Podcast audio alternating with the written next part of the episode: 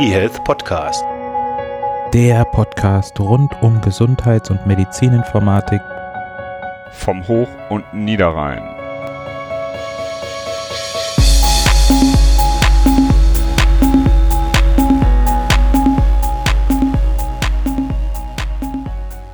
Hallo und herzlich willkommen zum eHealth Podcast Folge 11X. Ich weiß nicht genau, welche Folge das jetzt hier sein wird. Wir haben heute eine Dreierkonstellation. Ich bin sehr froh, dass wir heute die Theresa Willem hier haben werden und den Dr. Peter Tinnemann. Theresa, magst du mal kurz dich vorstellen? Magst du beginnen? Ja, gern. Hi, ich freue mich. Theresa mein Name. Ich bin gelernte Medienwissenschaftlerin habe meinen äh, Bachelor und Master im Bereich der Medienwissenschaft gemacht mit einem relativ technischen Schwerpunkt und bin dann darüber in den Bereich eHealth gerutscht, habe paar Jahre im eHealth-Bereich gearbeitet und bin aktuell am Institut für Ethik und Geschichte der Medizin in München an der TU und promoviere da an der Schnittstelle digitale Medizin, Ethik. Ja, wenn du jetzt sagst, du hast was in E-Health gemacht, vielleicht ganz kurz, nachdem wir hier vermutlich relativ viele Experten bei den Zuhörern haben werden. Was hast du da gemacht im E-Health-Bereich? Äh, ich habe in einem Inkubator gearbeitet bei Flying Health. Wunderbar. Du sitzt in München, ich sitze in Konstanz und quasi fast maximal weit entfernt sitzt Dr. Peter Tinnemann. Hallo Peter, schön, dass du da bist. Magst du dich vielleicht auch kurz vorstellen? Du bist übrigens 775 Kilometer Luftlinie von Konstanz entfernt. Oh wow, ja fast im Landkreis des, äh, der Bundesrepublik, ganz oben im Norden an der dänischen Grenze. Da bin ich seit tatsächlich äh, 1. November Amtsarzt oder Leiter des Dienstes Gesundheit, wie das hier oben heißt. Ich bin von Haus aus Mediziner mit einer Facharztausbildung zum Facharzt im öffentlichen Gesundheitswesen. Ich habe viel international gearbeitet im Krisenmanagement, wo ich jetzt meine alten Erfahrungen wieder reaktivieren kann. Und auch hier diktiert Corona, glaube ich, äh, noch den Tag derzeit. Ja, bin, bin sehr gespannt, äh, was mit der Digitalisierung im öffentlichen Gesundheitswesen auf uns zukommt. Und ich bin natürlich sehr, sehr beeindruckt jetzt von den Ideen, was es äh, alles an neuen Möglichkeiten gibt, um dieser Corona-Aus Zeiten des Corona-Ausbruchs auch die Arbeit der Gesundheitsämter zu unterstützen. Das finde ich gerade sehr faszinierend. Wunderbar. Jetzt hast du gerade eine Sache nicht genannt, die ich aber hier gerne, sehr gerne dafür Werbung mache. Und zwar bist du äh, auch Podcast-Experte, ist mir auch erst kurz vorher aufgefallen. Und zwar gibt's die Domain oegd.gmp-podcast.de. Also, das ist die Gesundheit macht Politik Adresse. Da habt ihr eine Subdomain oegd. Und ähm, das ist der Podcast der Akademie für öffentliches Gesundheitswesen. Und ähm, ihr habt schon echt 70 Folgen, habt also auch ordentlich Gas gegeben. Die Folgen sind immer ungefähr 15 Minuten lang, wenn ich das richtig gesehen habe. Und ein guter Bekannter vom GMP-Podcast macht er nämlich mit. Ne? Das ist der Philipp, der hilft euch da ein bisschen, der Philipp Schunke. Ja, völlig richtig. Also wir haben am Anfang, zu Beginn der Corona, können wir Informationen schneller transportieren ähm, ja. über, ähm, sag ich mal, das, das gedruckte Zeitung oder ähnliches oder äh, nicht noch eine E-Mail verschicken, wenn neue Informationen da sind und das Abendsblatt. Genau, das Abendsblatt oder das epidemiologische Bulletin. Genau. Tatsächlich hat man ja im Moment eigentlich kaum Zeit, irgendwas zu lesen und da haben wir gedacht, das gesprochene Wort ist vielleicht eine interessante Abwechslung für die Kolleginnen und Kollegen im öffentlichen Gesundheitsdienst. Und zusammen mit Philipp Dunke und Detlef Zuzinski haben wir uns hingesetzt und haben fast zeitweise täglich oder äh, zwei, dreimal die unterschiedlichen Expertinnen und Experten gesprochen aus verschiedensten Bereichen, um immer ganz aktuell eine Meinungsbild zu geben oder die neuesten Informationen zu verbreiten. Und äh, tatsächlich haben wir, glaube ich, eine sehr, sehr große und interessierte Aufführer, äh, Zuhörerschaft gewinnen können. Wunderbar. Dann noch einen anderen Philipp. Ich habe vorhin mal durch die Folgen durchgesäppt, so ein bisschen der Philipp Stachwitz, den kenne ich auch vom HR, mit dem habt ihr auch schon gesprochen. Da geht es genau auch um Digitalisierung bei den Gesundheitsämtern. Ich glaube, da seid ihr ein bisschen tiefer abgetaucht. Wenn jemand also für das Thema brennt und wir nicht alles hier beantworten können, dann könnt ihr dort auch nochmal reinhören. Jetzt aber Peter, öffentlicher Gesundheitsdienst, was sind denn da so die ja, Hauptaufgaben und vor allem die Haupt Hauptaufgaben außerhalb von Pandemiezeiten? Also was macht ihr da so zum Beispiel in den Gesundheitsämtern und vor allen Dingen dann, wie ist bisher die IT-Unterstützung? Ein Moment, wo jeder in Deutschland mal Kontakt hatte mit einem Gesundheitsamt, ist die Schuleingangsuntersuchung. Das ist sozusagen eine Art arbeitsmedizinische Untersuchung. Ist jemand reif genug, gesund genug, haben die Probleme, bevor das mit der Schule losgeht? Können die Kinder ausreichend sehen? Können sie gut hören? Können sie laufen? Können sie schon motorisch sich so ausreichend bewegen, dass sie in der Schule auch teilnehmen können? Das ist, sag ich mal, so eine Kernaufgabe in dem Bereich Kinder- und Jugendgesundheitsdienst. Da gehören aber dann abhängig von dem, was in den einzelnen Bundesländern gesetzlich vorgeschrieben wird, ist noch andere Aufgaben dazu. Beispielsweise Kinder zu begutachten, um zu schauen, ob die schon im Kita-Alter besondere Förderbedarfe haben, die zu unterstützen, dass die schon vorbereitet werden, dass sie dann, wenn sie eingeschult werden sollen, auch ausreichend ähm, körperlich und geistig äh, mitgenommen worden sind ne, oder unterstützt worden sind, dass sie in die Schule gehen können. Mhm. Ein, ein großer Bereich. Ne? Dann ist ein anderer großer Bereich beispielsweise der sozialpsychiatrische Dienst. Wir beaufsichtigen aber auch beispielsweise therapeutische Wohngruppen, gucken da rein, läuft da alles gut, läuft da alles richtig. Das hängt auch tatsächlich immer wieder von den Landes, das sind die sogenannten Psychiatrie-Krankengesetze, was eigentlich dort passiert. Im Extremfall, wenn jemand ähm, suizidal ist, also sich selber töten möchte, und das ist ja eigentlich erstmal kein, keine Frage für die Polizei, sondern eigentlich ein Hilferuf an professionelle Gesundheitsmitarbeiterinnen und Mitarbeiter. Dann würde eine Sozialarbeiterin, eine Krankenschwester, ein Arzt aus dem sozialpsychiatrischen Dienst fahren und versuchen, mit den Leuten Kontakt aufzunehmen, mit denen zu sprechen.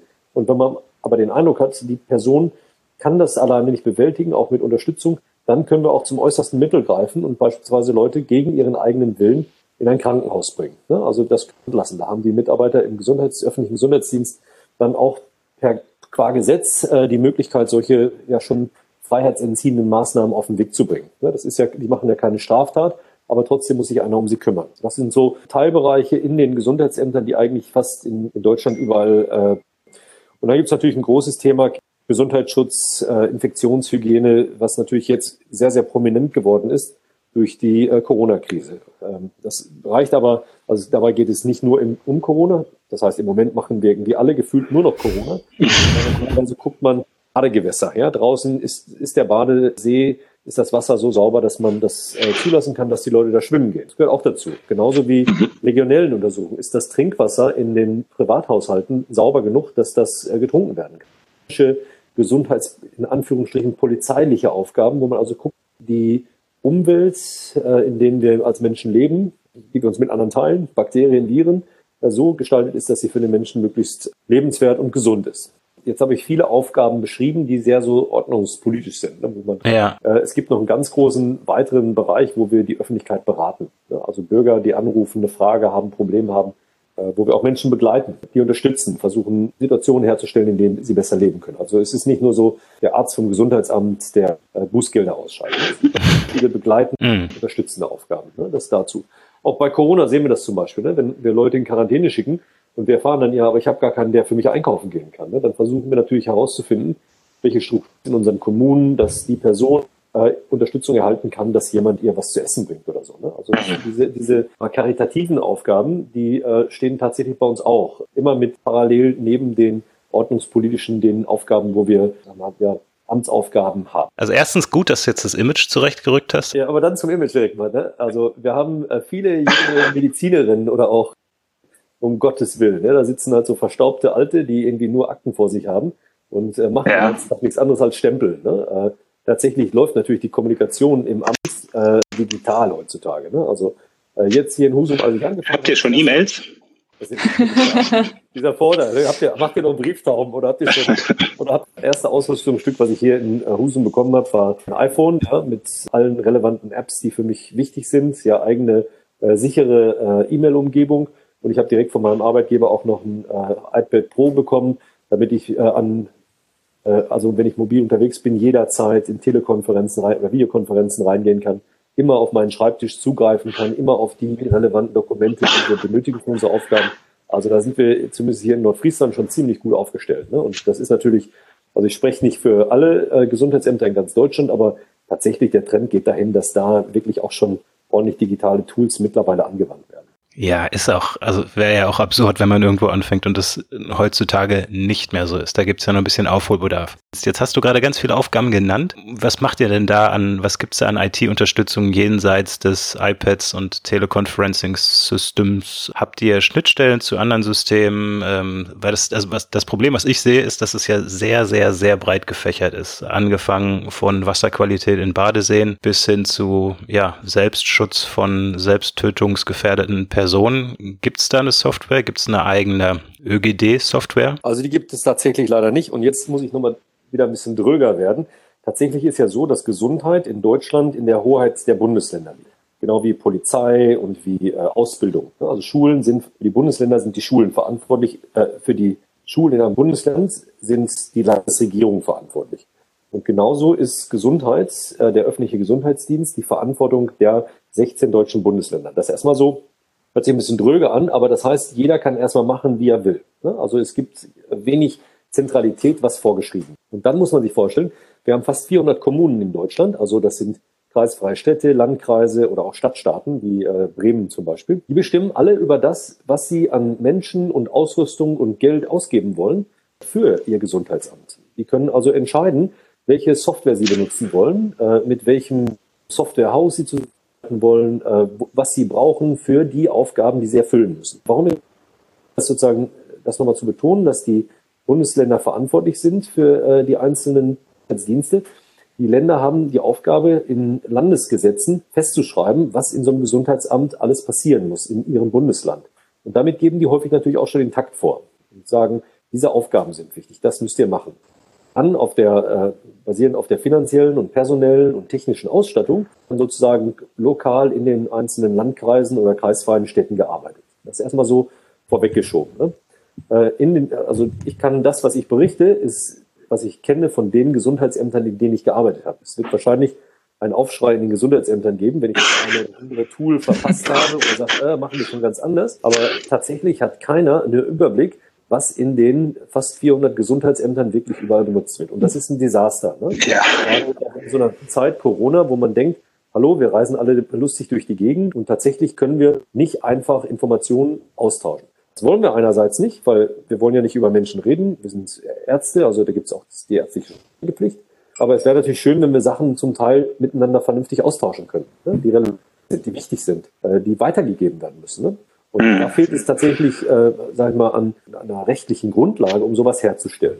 Im Infektionsschutzbereich, das Robert-Koch-Institut, die sind ja vor etlichen Jahren schon mal sehr in die Kritik geraten, als es einen großen Ausbruch auch in, äh, vor allem in Norddeutschland gab. Das war ein großer E. coli-Ausbruch ne? und da stellte man auch fest, überall kommen diese Fälle und wir kriegen gar keinen Überblick. Wir wissen gar nicht, wo die herkommen, wie die zusammenhängen und über kommunale Grenzen und über Landesgrenzen können die nicht mit kommunizieren. Und da hat man damals eigentlich auf den Weg gebracht ein Projekt, das, soll, das muss sich mal ändern. Ja, also keine Brieftraube mehr, Britte, selbst Fax wollen wir, wollen das digital. Ich würde, an, an deiner Stelle würde ich da keine ironischen Sachen anmerken. Es gibt bestimmt Leute, die das ähm, dann vielleicht tatsächlich noch so annehmen. Gesundheitswesen oder IT, ne, also, also zum Beispiel Fax wird da sicher noch eingesetzt. Ja, aber also tatsächlich muss die Meldung ans Gesundheitsamt erfolgen, ja, auch in einem bestimmten Zeitraum. Und die Labore haben nicht die Möglichkeit, uns Sachen digital übermitteln. Also scannen die ihr Laborergebnis äh, ein oder legen aufs Fax und wir kriegen das dann per E-Mail, ja, als PDF. Das müssen wir ausdrucken. Da müssen wir alle Daten, die uns übermittelt worden sind, müssen wir uns hinsetzen und die wieder abschreiben. Das heißt, die haben Laborinformationssystem, ja, die haben dann irgendwelche Gerätschaften, die die Daten nachher als digitale Ergebnisse ausspucken. Das drucken die aus, legen das auf ein Fax, schicken das euch. Dort kommt es dann als E-Mail bei euch an, als PDF. Ihr druckt das wieder aus und dann arbeitet ihr damit. Ehrlich? Hashtag ist so, ja, ist so. Das ist absurd. Das ist wirklich absurd. Also das, naja gut. Ich habe. Damit können wir umgehen, wenn wir, sag ich mal, zwei Fälle Tuberkulose äh, im Landkreis haben, ja. Und an diesen zwei Fällen äh, über drei Wochen ermitteln, ne, bis wir die Ergebnisse zusammenbekommen haben, uns ausgetauscht haben und so, dann geht das ja. Ne? Aber wenn wir am Tag 10, 100 oder sogar noch Corona-Fälle haben, einfach nicht mehr handelbar. Ne? Und das ist ja auch absurd, das dann so zu handeln. Da, da müssen wir dann ganz viele Leute reinstecken. Ne? Da müssen wir zig Leute haben, die wieder ausdrucken, Papier hin und her bringen, ja, eintippen. Das ist irre. Ne? Peter, an der äh, Laborschnittstelle, nee, ich will gar nicht, gar nicht unterbrechen, nur ganz kurz die Rückfrage. An der Laborschnittstelle wird aber doch schon proaktiv gearbeitet, oder? Die wird doch auch schon ausgerollt aktuell. Oder habe ich das falsch verstanden? Passieren im Moment ganz viele super Projekte, die am Laufen sind. Ne? Und ich habe ehrlich gesagt und nicht den Überblick, was alles gerade passiert. Ne? Absolutes Verständnis. Das ist, das ist auch nochmal etwas, woran man arbeiten müsste. Welche Projekte gibt es gerade? Äh, wie können die jetzt auch zusammengebracht werden und wie können wir mit denen äh, vernünftig weiterarbeiten? Gut, dass es einen Innovationsverbund gibt. Und die, gut, dass es die Theresa gibt, die uns zumindest ein paar Sachen gleich dazu erklären wird. Peter, darf ich dich mal in eine Richtung schubsen ein bisschen? Also jetzt nicht physisch, weil wir sind ja so über 700 Kilometer entfernt. Demis, was ist Demis und was hat das mit dem ÖGD zu tun? Das Robert Koch Institut stellt ja jeden Tag die Zahlen vor, von denen abgelesen wird, also in Corona-Situationen gerade in Deutschland. Ähm, das Robert Koch Institut bekommt die Zahlen zugeliefert von den Landesein Landesstellen das heißt, in jedem der 16 Bundesländer gibt es eine Stelle, wo die Zahlen zusammengetragen werden von den Kommunen des Bundeslandes. Ne? Wir hier von Nordfriesland, wir melden nach Kiel und Kiel meldet dann ans Robert-Koch-Institut nach Berlin. Also in Kiel gibt es eine Landestelle. Nun habe ich gerade schon erzählt von ähm, E. coli-Ausbruch vor neun Jahren äh, in Norddeutschland. Da hat man halt gesagt, wir müssen das jetzt mal digitalisieren. Und der Auftrag war letztendlich, oder die Idee war, wir müssen das so hinkriegen, was wir jetzt schon angesprochen haben. Ne? Die Labore melden an die Gesundheitsämter, da gibt das ist gesetzliche Verpflichtung, digital, und dann kann das sofort alles weitergemacht werden. Und dieses Demis-Projekt ist in Entwicklung. Und das ist nicht unkomplex. Also ich will da überhaupt niemanden einen Vorwurf machen. Das ist äh, tatsächlich sehr, sehr komplex. Also es müssen von jeder Kommune der Datenschützer muss irgendwie involviert sein, ne? weil das direkt mhm. äh, rechtlich mhm. letztendlich abgecheckt werden muss, ob das in der Kommune auch so okay ist. Ja, so ist ja Deutschland dezentral strukturiert, dass wir sicherstellen müssen, dass alle Bereiche, wo Leute verantwortlich sind, und wir sind ja ein kommunalisiertes Land, dass die mit an Bord sind und auch zustimmen. Und äh, mhm. ist aber durch diese, sag ich mal, sehr, sehr große Vielfalt von Fragen und Komplexität ist dieses Projekt einfach noch nicht vorangekommen und hat einen Stand erreicht, um uns jetzt, als es mit Corona ähm, losging, wirklich das Leben erleichtern zu können. Wir können über die eine Webseite oder wir haben ein, ein, ein Webtool, wir, wir können schon Laborberichte einsehen in einer Demis-Umgebung, sehen da Informationen zu einem Patienten, der uns gemeldet werden muss. Und die meisten Labore melden uns gleichzeitig immer noch per Fax, also in die E-Mail rein. Also teilweise sind die Sachen schon auf den Weg gebracht, teilweise eben noch nicht. Und dieses Demis-Projekt ist groß, komplex funktioniert noch nicht, so dass, dass wir da jetzt schon effektiv mitarbeiten können. Dem heißt deutsches elektronisches Meldesystem für den Infektionsschutz und ist eigentlich schon, wie du ja gerade gesagt hast, schon vor einiger Zeit gestartet worden und ist jetzt leider nicht fertig gewesen, als uns Corona erwischt hat. Und zurzeit ist es so, dass ähm, ja normalerweise das RKI da den Hut drauf äh, auf hat, aber jetzt die Gematik da ordentlich unterstützt, um da Gas zu geben. Und die Idee ist auch, früher war glaube ich Idee, dass die Labore über LDT, falls jemand interessiert, was das ist, ist Folge 38 des IHS Podcast, die Daten vom Labor an dieses DEMIS schicken und jetzt gibt es da eine eigene Fire-Spezifikation, dass da also auch die neueste Technik einsetzt. So, neueste Technik, Überleitung zu Theresa. Mal erzähl jetzt bitte mal was zu dem coolen Hackathon und dass ihr das ehrenamtlich macht und was ihr da alles für coole Ideen habt, um dann dem ÖGD auch zu helfen. Ja, da sind äh, schon richtig viele Stichworte gefallen. Also ich fange vielleicht einfach mal am Anfang an. Es gab im März, organisiert von der Bundesregierung und anderen äh, tollen Institutionen wie Project Together oder For Germany und noch ein paar anderen, wurde ein Hackathon ins Leben gerufen, äh, relativ kurzfristig, der sich mit den Herausforderungen der Pandemie beschäftigt hat. Das heißt, es gab erstmal einen großen Aufruf an die Gesellschaft, aber auch an die Bundesministerien, was es denn für Problemfelder gibt im Zuge der Pandemie, die man eventuell digital lösen kann.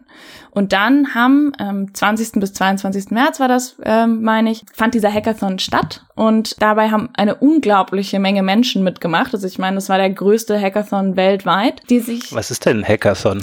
Ein Hackathon. Ich habe es ich hab's auch nachgucken müssen. Ah, okay. Ein Hackathon ist im Prinzip eine Veranstaltung, die meistens einen Zeitrahmen von so 24 bis 48 Stunden hat. Es kommt immer ein bisschen drauf an, wo sich verschiedene hm, Leute aus der Textszene versammeln. Normalerweise physikalisch an einem Ort. Da ganz hm. viel Mate trinken und sich Gedanken zu verschiedenen technischen Problemen und deren Lösungen machen. Was dabei rauskommt, ist normalerweise Prototypes, die eben die verschiedenen Herausforderungen, am, die zu Beginn gestellt wurden, beantworten sollen. Und dann gibt es normalerweise am Ende des Hackathons auch so eine Art Siegerehrung. Das heißt, die Projekte werden bewertet, meistens von irgendeiner unabhängigen Jury, die dann äh, eben nach verschiedenen Kriterien äh, sich die Sachen anschaut und dann eben auch sagt, was, was die besten Projekte daraus sind. Und meistens gibt's dann auch irgendeine eine Anschluss, äh, eine Finanzierung oder eine Förderung oder irgend sowas in der Art. Genau.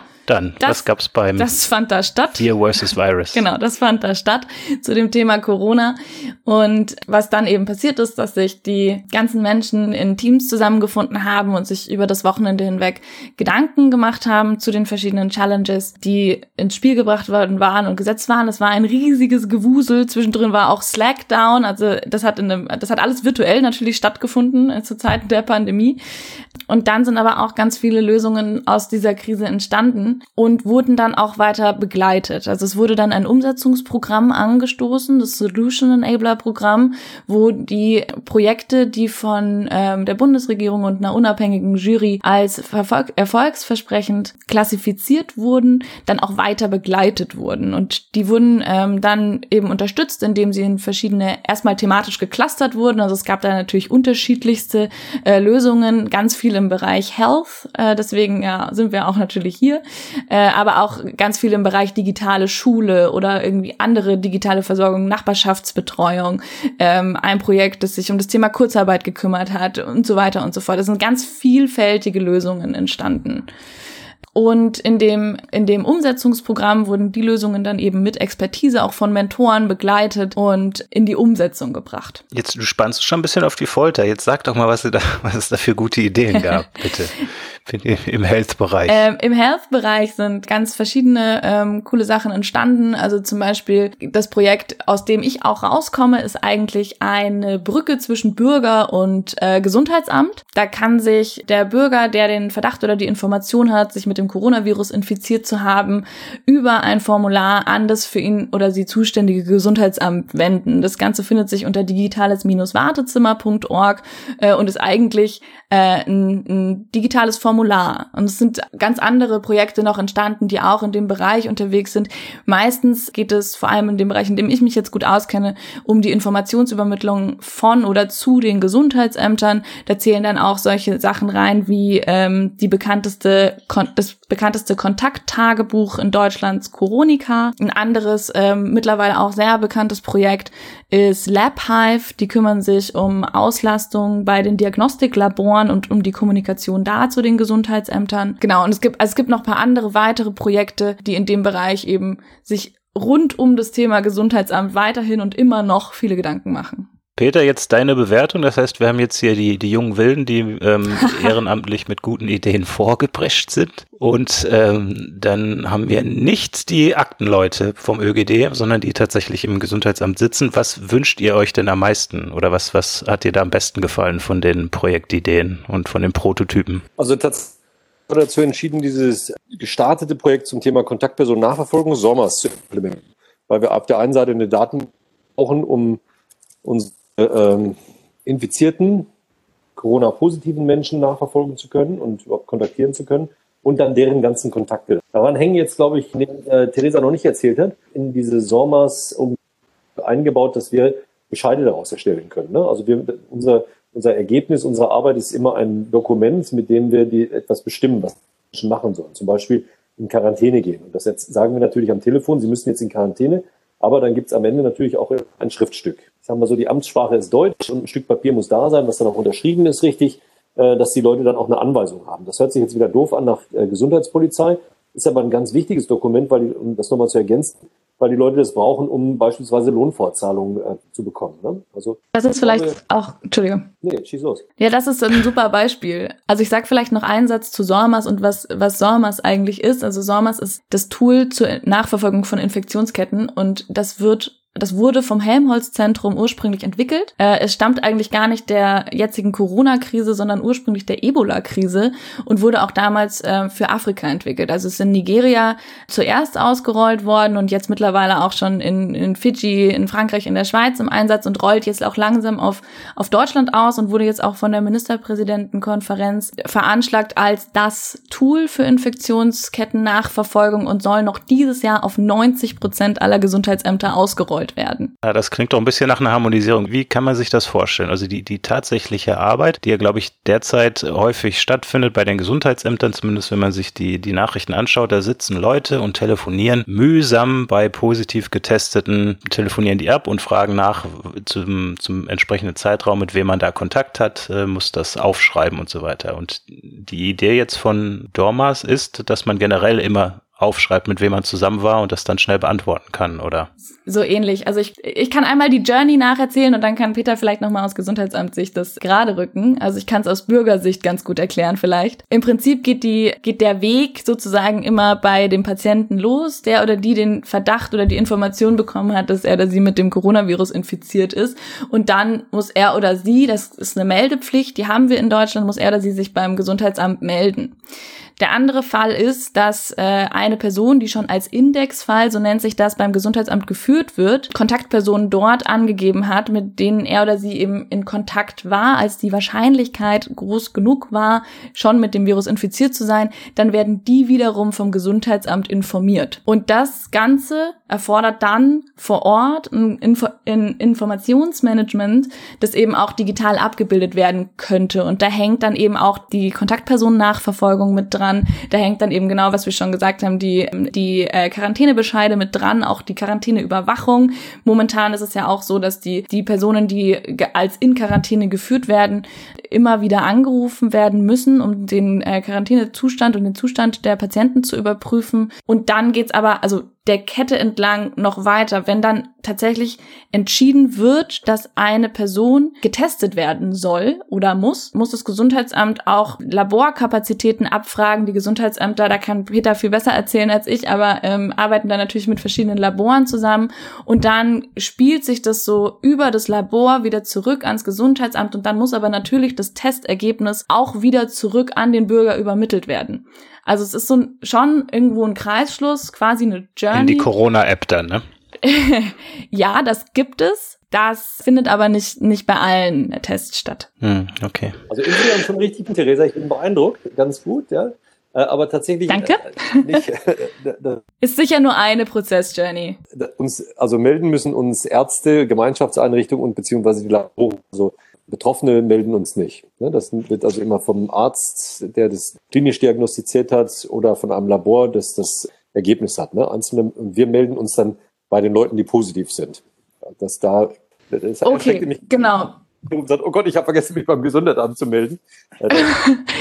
nee, das, das wollen wir nicht erreichen, aber sag, also ganz ehrliche Frage, es ist doch schon so, dass ähm, Personen, die jetzt zum Beispiel Reiserückkehrer sind oder auch Personen, die, die von der Corona-Warn-App zum Beispiel ausgespielt bekommen, dass sie sich beim Gesundheitsamt melden müssen, dass die eine Meldepflicht haben, oder? Was für uns am ist, ist erstmal zu wissen, wer ist denn eigentlich positiv getestet. Also die. Und die, die infiziert sind, von denen wir nicht tragen, und deswegen versuchen wir, die, diese anderen Personen zu bekommen, äh, herauszufinden, sogenannte Kontakte. Und äh, wir rufen dann im Prinzip eine Infektion an oder treten mit der in Kontakt und sagen, das ist der infektiöse Zeitraum, mit welchen Menschen hast du in der Zeit Kontakt gehabt. Deswegen ist ja auch dieses Corona-Tagebuch oder ähm, Corona-Tagebuch. Nee, nicht, äh, also es geht nicht um das äh, Symptomtagebuch, es geht um, jeder aufschreiben würde, wen er so getroffen hat und mit wem er zu eng und zu lange zusammen gewesen ist, dann äh, wäre das für uns schon total hilfreich, wenn das gleichzeitig mit E-Mail und Telefonnummer an uns übertragen werden könnte. Weil das mhm. ist etwas tatsächlich, was ganz viel Arbeit äh, bereitet. Das, genau. Wer sind die Kontakte? Ne? Dann irgendeine Möglichkeit, die Kontakte wieder zu kontaktieren. Ne? Und die rufen wir dann in der mhm. Regel an, weil das immer im Moment noch die schnellste Variante ist. Ne?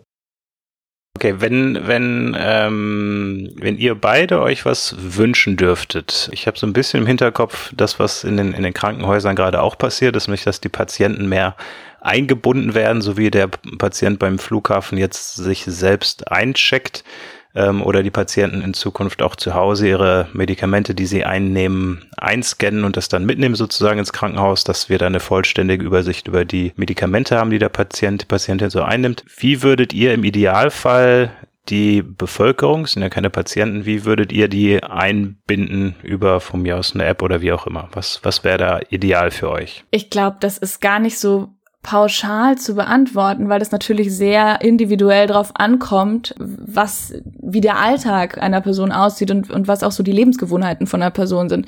Ich glaube, was es nicht gibt, und das ist uns auch in der Arbeit im Innovationsverbund sehr, sehr deutlich geworden, ist die eine Corona-Lösung, die für alle funktioniert. Eine Software, wo man alles erfassen kann, alles durch äh, exerzieren kann, alle Informationen zur Verfügung stellen kann. Ich glaube, das ist was, was wir auch nicht wollen sollten. Was tatsächlich eher der der Punkt ist und auch total mein Wunsch ist, ist, dass wir die richtigen Applikationen im richtigen Moment dem Bürger zur Verfügung stellen, ohne große Komplikationen. Das heißt, wenn ein Bürger in irgendeiner Weise natürlich alles im Rahmen der geltenden Richtlinien seinem Leben nachgeht, dass es nicht eine totale Hürde darstellt, sich im Restaurant zu registrieren oder im Chor äh, oder im Fußballverein oder wo auch immer. Oder dass ähm, jemand, wenn er einen Kontakt aufnehmen möchte oder muss mit seinem Gesundheitsamt, das irgendwie über einen vernünftigen Weg machen kann. Oder dass jemand eben auch ein funktionierendes Kontakttagebuch auf seinem Handy hat, bei dem er eben dann auch das einfach und ohne großen User Pain irgendwie machen kann.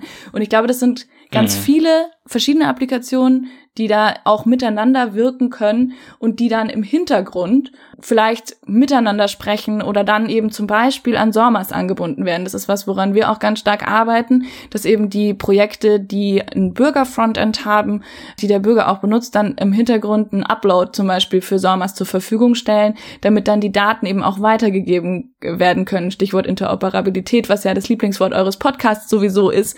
Ähm hey, jetzt hast du bewiesen, dass, dass du uns wirklich schon gehört Natürlich. hast. Ja. Natürlich.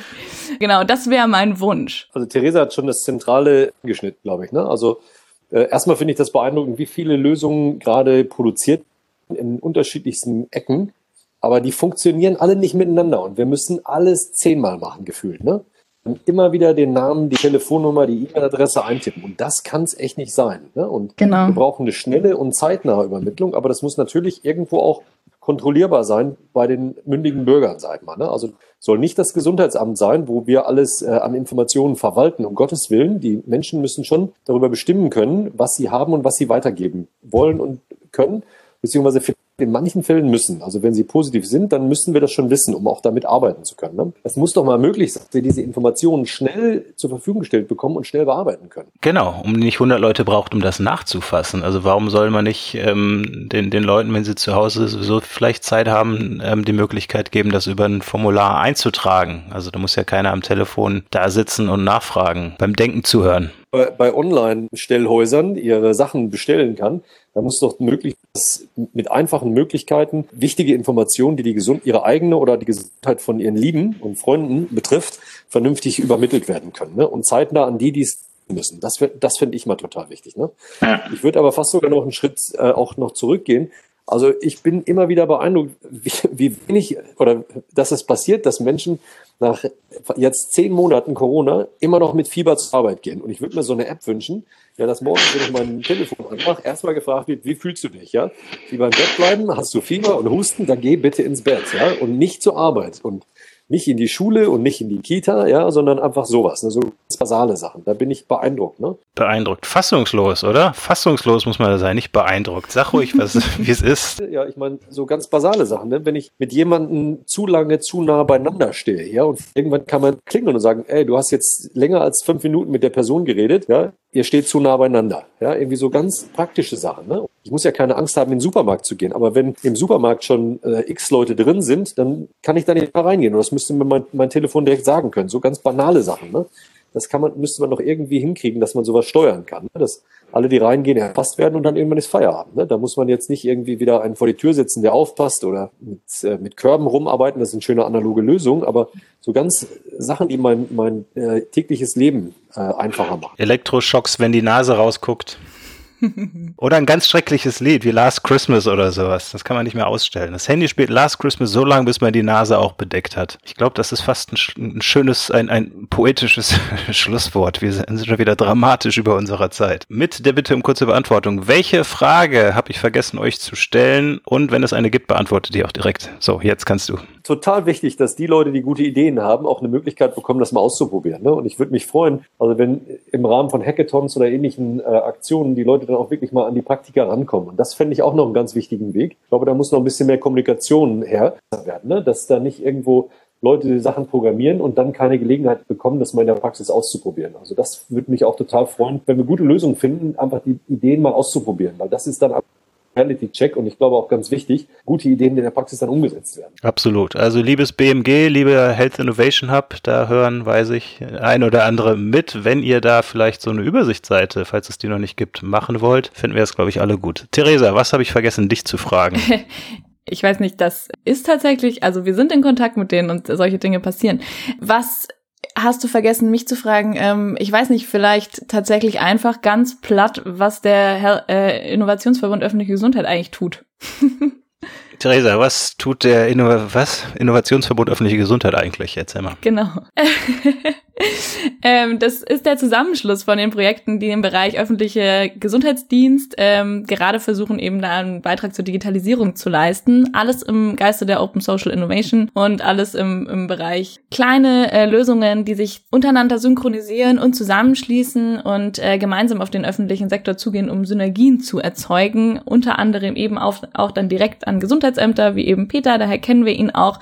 Und genau, wir sind auch immer, falls ich hier einen Call to Action unterbringen darf, äh, auf der Suche nach neuen tollen Lösungen, die gerne mit uns zusammenarbeiten wollen, die unser Portfolio bereichern wollen. Falls das, ihr das war im gleichen Atemzug. Falls ich das unterbringen war, dann melden die sich bei dir. Wir hauen alle Links, die du mir schickst, unten rein. Super.